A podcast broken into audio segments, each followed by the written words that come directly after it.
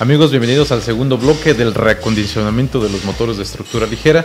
Seguimos en las instalaciones de nuestro amigo y líder de opinión, Arturo Jauregui. Nuevamente, Artur, muchas gracias. Entonces vamos a pasar a, a, este segundo bloque en donde vamos a hablar sobre los motorcitos, ¿no? Los motores, cómo han evolucionado y propiamente si los motores han evolucionado, el rectificado también tuvo que haber evolucionado, ¿no? Son este, generacionales, por así decirlo. ¿Nos pudieras comentar, bueno, tú que estás en el performance precisamente, por qué es que los motores han evolucionado tanto, ¿no? Sí, mira, obviamente los motores evolucionan y tenemos que evolucionar en tecnología uh-huh. y en la capacitación, muy importante. Obviamente uh, han aumentado demasiado las revoluciones de los motores, el, la durabilidad, eh, uh-huh. ya son motores muy pequeños que por ejemplo ya vienen eh, turbocargados o cosas así que ya no es lo mismo de antes y obviamente cambiamos tolerancias, cambiamos algunas medidas, ya son más, cada vez son más pequeñas, más precisas, más precisas, todo eso. Y obviamente para poder llegar a esos niveles necesitamos tener maquinaria moderna, uh -huh. algo más actual. Obviamente, pues va a haber motores que podamos seguir trabajando con las maquinarias antiguas, este, con el pulido, por ejemplo, de cilindros. De, cada vez queda más obsoleta lo, el óxido de aluminio que lo que usábamos uh -huh. hace años pues para pulir los cilindros cada vez más obsoleto por el, la tecnología en anillos en las revoluciones, el tipo de aceite que se utiliza, ya es por lo menos diamante. Uh -huh. Ya en, lo, en, el joneo de cilindros, por ejemplo, que es una, una, parte muy crítica en el motor, usamos diamante y en muchos motores performance ya utilizamos CBN para pulir los, okay. los cilindros también ya. Depende de la tecnología, la aplicación, varios factores, uh -huh. pero sí, o sea, por ejemplo, en terminado de superficies, pues están los CBNs y los PCDs, que son los los de batalla y los normales, uh -huh. pero tenemos también, por ejemplo, insertos que te cortan un motor de aluminio con camisa de acero uh -huh. o una cabeza de acero, de fierro con precámaras de acero uh -huh. y todos esos son diferentes insertos Así que pues es. también mucha gente a veces ni los conoce en el medio porque no los no son muy comunes, no son necesarios, son muy caros. Eh, comparado con un CBN normal. normal pero claro. pues obviamente eso nos da el acabado correcto y la precisión correcta que necesitamos para todos los motores modernos. Fíjate, ahí está precisamente el otro tema que queríamos aquí tocar en este bloque, que es qué se necesita precisamente para enfrentar esa evolución de esos motores. ¿no? Una es la maquinaria, ¿no? sí. pero también el que va a operar la maquinaria debe de saber de, de eso, ¿no? Porque podrás tener y lo comentábamos ayer en la práctica que estábamos haciendo aquí en tu, sí. en tu negocio, nos decía Memo, que es el, bueno, es el quien opera el, la máquina joneadora, ¿no? Sí. Memo. Nos decía que podrás tener la mejor máquina del mundo, pero si no tienes los conocimientos para manejarla y sobre todo qué resultados vas a lograr, sí, también es complicado, ¿no? Sí, exacto. Es que, y lo hemos platicado aquí internamente, operadores puede haber muchos. Uh -huh. O sea, sí puede llegar un operador y te va a poner, pum, pum, estos datos, te lo va a ponear y va a quedar. Pero el problema es que tú como operador conozcas y sepas el por qué usas ese grano de diamante, por Así ejemplo. Es. Exacto. ¿Por qué le vas a dar este, el, el acabado con el cepillo?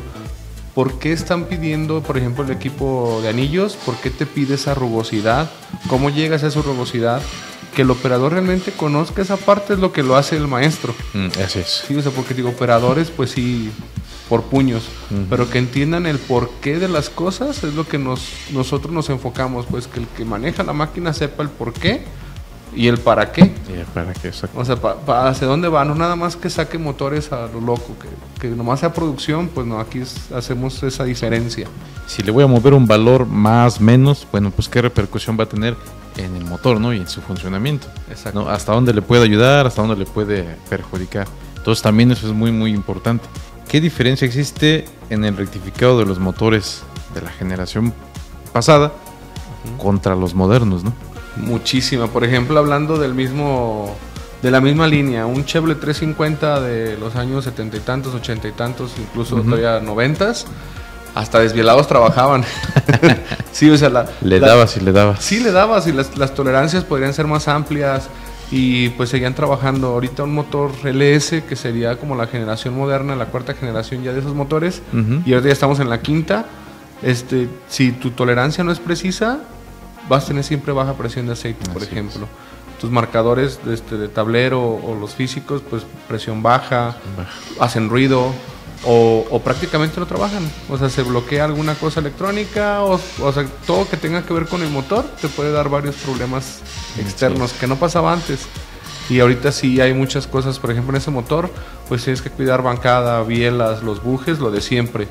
Pero aparte ya traen válvulas de presión de aceite, este, traen muchas cosas, pues que toda, todo eso tienes que, aunque tú uses el rectificador, y que tú digas, pues yo no me meto a la, a la, presión de aceite con la válvula, pues tienes que conocerlo, tienes que saber por qué, porque normalmente lo que siempre pasa, el mecánico siempre nos echa la culpa al rectificador. Y en esos motores tienes, el mecánico te habla, oye, tengo baja presión de aceite.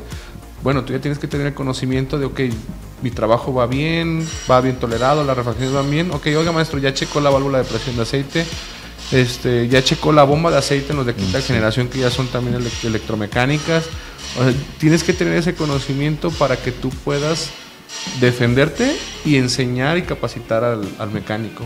Ok.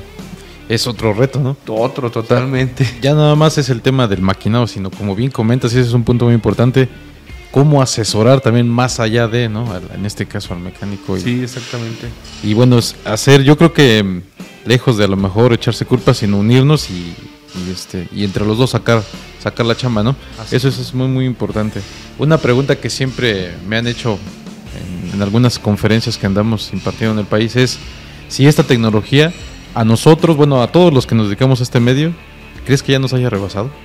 Que nos veamos rebasados por esos avances tecnológicos o estemos en un, en un punto todavía de, de poder lograr estar a la par porque los motores, bueno, yo por lo menos que me he dado cuenta, cada año o incluso ya ni el año, cada medio año van saliendo nuevos y nuevos y nuevos, ¿no? Sí, yo creo que hablando como grupo, como rectificadores y todo, sí estamos en un momento muy crítico.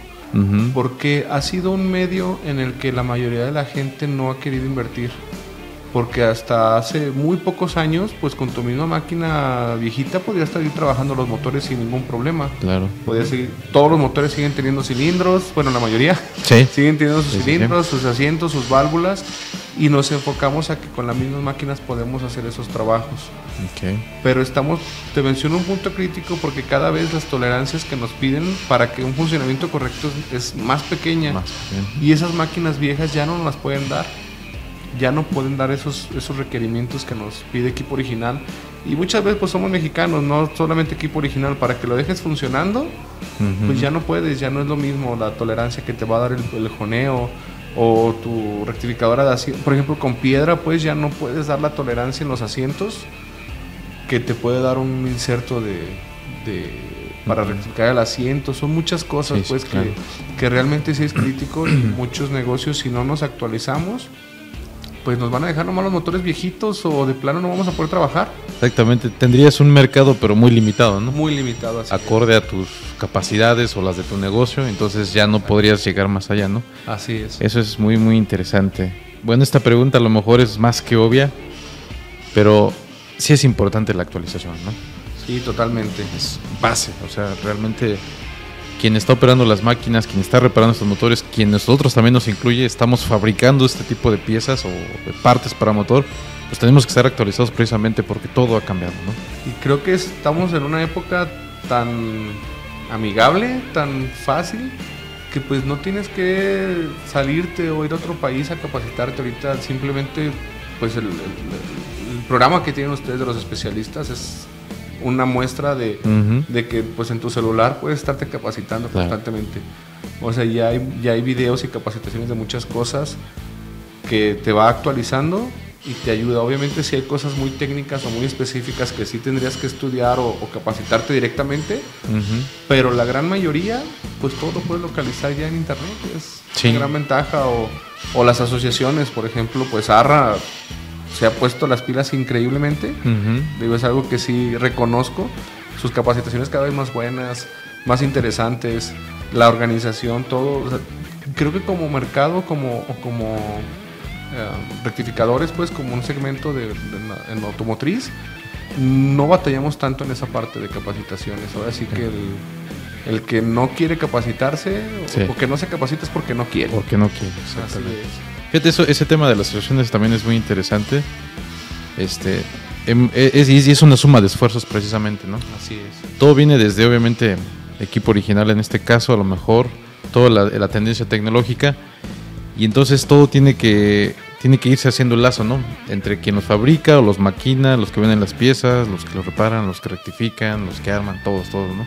Entonces hemos visto ese esa oportunidad, por así decirlo, de traer información que le sirva al mercado, que realmente eso es lo, lo importante. Entonces este programa que mencionas de los especialistas, ese es su base, ¿no?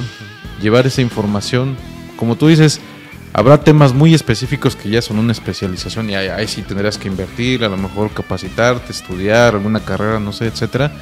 Pero en lo general, en lo general por lo menos sí hay mucha fuente de información y la digitalización hoy en día cualquiera tiene acceso ahí. Sí, exactamente, o sea, cualquiera ya, podemos tener acceso a un video, un audio, este vamos ya hasta puedes estudiar en línea, Así, exactamente. La verdad hay mucha facilidad en ese en ese caso y sí, yo creo que tenemos que estar muy, muy actualizados lo más posible para todo lo que viene en motores, porque pues a lo que viene va a seguir esto evolucionando de una manera drástica. Y esa es una de las preguntas, pero antes de llegar a esa pregunta, ¿cuál es el motor que más reparas aquí, Arturo?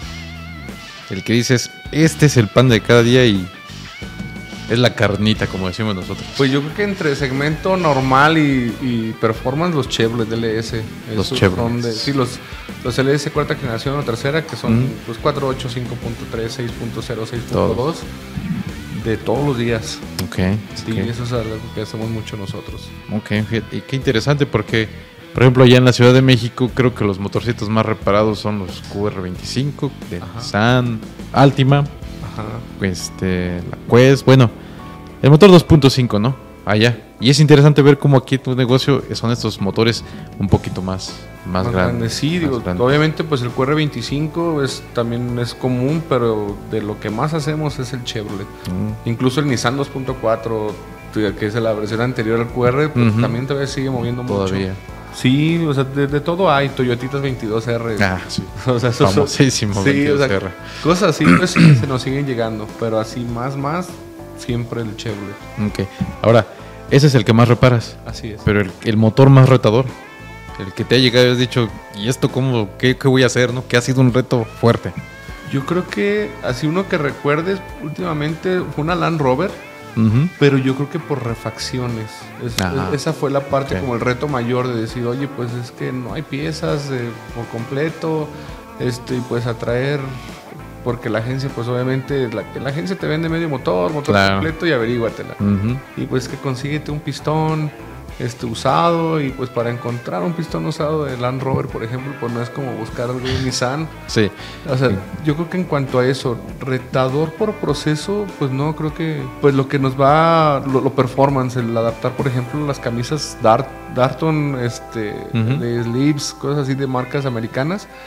Eso es lo que siempre es un reto, porque aunque ya las hayan, ya estén en el mercado, por ejemplo, esos productos, siempre es como algo tienes que adaptar algo, hacer algo diferente en cada motor. Ese sí es, digamos, sería lo, lo, más nos reta y, así. Fíjate, ahorita tocaste hace ratito una pregunta, bueno, un tema importante. ¿Cómo podemos visualizar el rectificado de motores en el futuro? ¿Cómo lo visualizas tú? ¿Crees que crezca, que se mantenga a lo mejor? Yo creo que vaya en picada.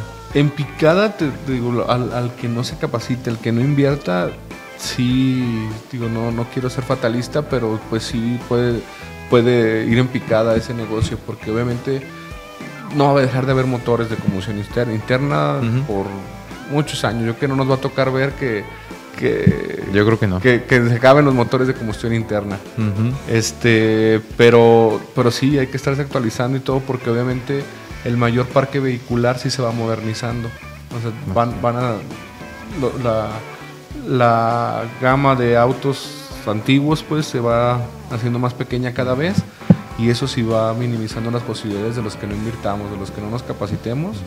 Sí va a ser este, difícil esa parte. Ok. Yo estaba leyendo un artículo que decía que por lo menos aquí en Latinoamérica, específicamente aquí en México, el motor de combustión interna todavía tiene una vida que se prevé, o sea, hasta que desaparezca prácticamente el último motor de combustión interna, 50 a 60 años. Sí, ¿no? yo creo que sí. Entonces, a lo mejor no nos toque ver Sí. el fin del motor de combustión Ojalá interna. nos toque, pero, pero se acabaría el negocio. Es- esa es una parte, pues una vez me tocó ver una plática de rectificadores donde tocaban ya el tema de motores eléctricos, que nos Así teníamos que es. capacitar en motores eléctricos. Pero pues yo digo que sí es muy difícil todavía aquí que en México tengamos una como solamente motores eléctricos. Imagínate, tú traes tu coche, puros coches eléctricos en una manifestación en el Distrito Federal, Ciudad de México. Sí, No, pues ahí se van a quedar parados Se todos quedan los carros. parados, sí. Digo que yo creo que todavía nos faltan muchos años para eso, pero sí no tenemos que hacer concha, tenemos que estarnos actualizando constantemente en equipo y en conocimientos para no quedarnos atrás, para siempre estar adelante. Y pues como todo buen mexicano, aunque la agencia haga motores desechables, nosotros buscamos cómo repararlos para que sigan trabajando. Creo, verazmente, que acaba, acá habrá otra segunda o tercera, cuarta generación de Arturos, estoy seguro que va a haber una cuarta generación. Porque bueno, todavía le queda mucho aquí al motor de combustión interna, ¿no? Así Entonces, es. hay Arturos este, para tiempo, ¿no? ¿Tú consideras que esto del rectificado ha crecido como negocio? Hablando específicamente del nicho de rectificadores. Que haya crecido en los últimos, no sé, 10 años, que se haya estancado. No, yo creo que ha crecido, ha crecido mucho. Ujú. Ah, pues ya sabes, obviamente, por naturaleza la mayoría de las personas buscamos cómo este, ganar más, cómo mejorarnos y, Claro. y eso lleva muchas veces a que tu misma gente, tu mismo equipo, de repente diga, pues ya ahorré, no sé, X cantidad de pesos y ya puedo comprarme un equipito para empezar a poner por mi cuenta. Y de ese tipo de negocios sí hay muchísimos, muchos de negocios pequeños de pues, rectifico con piedra, mando maquilar algunas cosas, Mm, pero pues mm. ya, ya estoy independiente. Y sí, en esa parte sí ha sido, yo creo que ha crecido muchísimo a nivel nacional, porque pues hoy todos batallamos por personal, todos tenemos un, yo creo que esa constante en los, en los talleres de rectificación, que pues ocupamos gente, ocupamos personal. Y la gente que está, pues, o ya está mayor o, o hace eso, de cambiarse a, a hacer algo por su cuenta. Ujú. Y pues va mermando la gente, lo- la juventud está cada vez más difícil para capacitar y cosas así. Pues ha sido una constante, platicando con algunos colegas. De, yo que de todos los estados todos batallamos por lo mismo. Por lo mismo. Sí. Y aparte las nuevas generaciones como que, bueno, por lo menos en nuestro ramo hemos visto que tenemos un término que decimos nosotros, que nada más están brinque y brinque en los diferentes trabajos, ¿no? Sí. No les gusta algo, ya no quieren, o sea, esforzarse y se van a otros negocios, ¿no? Creo que Sí, la sí, responsabilidad ha cambiado mucho. Ese la, tema. la manera de ver la- las responsabilidades. Este, otra cosa es también, por ejemplo, digo, eso, eso es por un lado. Y otra, pues ya sabes, hay mucha gente que se ha enfocado en decir, pues todos podemos ser emprendedores, tú puedes.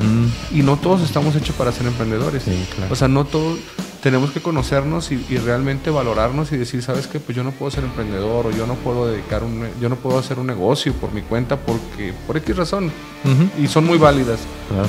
Pero el problema es ese, de que tanta gente se ha enfocado en decir, sí, tú hazlo, tú independízate, tú hazlo, tú, tú, tú, que ha hecho esa individualización, ¿no? Y, y pues todos, digo, por naturaleza todos queremos algo mejor, pero hay que valorar esas partes de por qué sí, por qué no. Claro.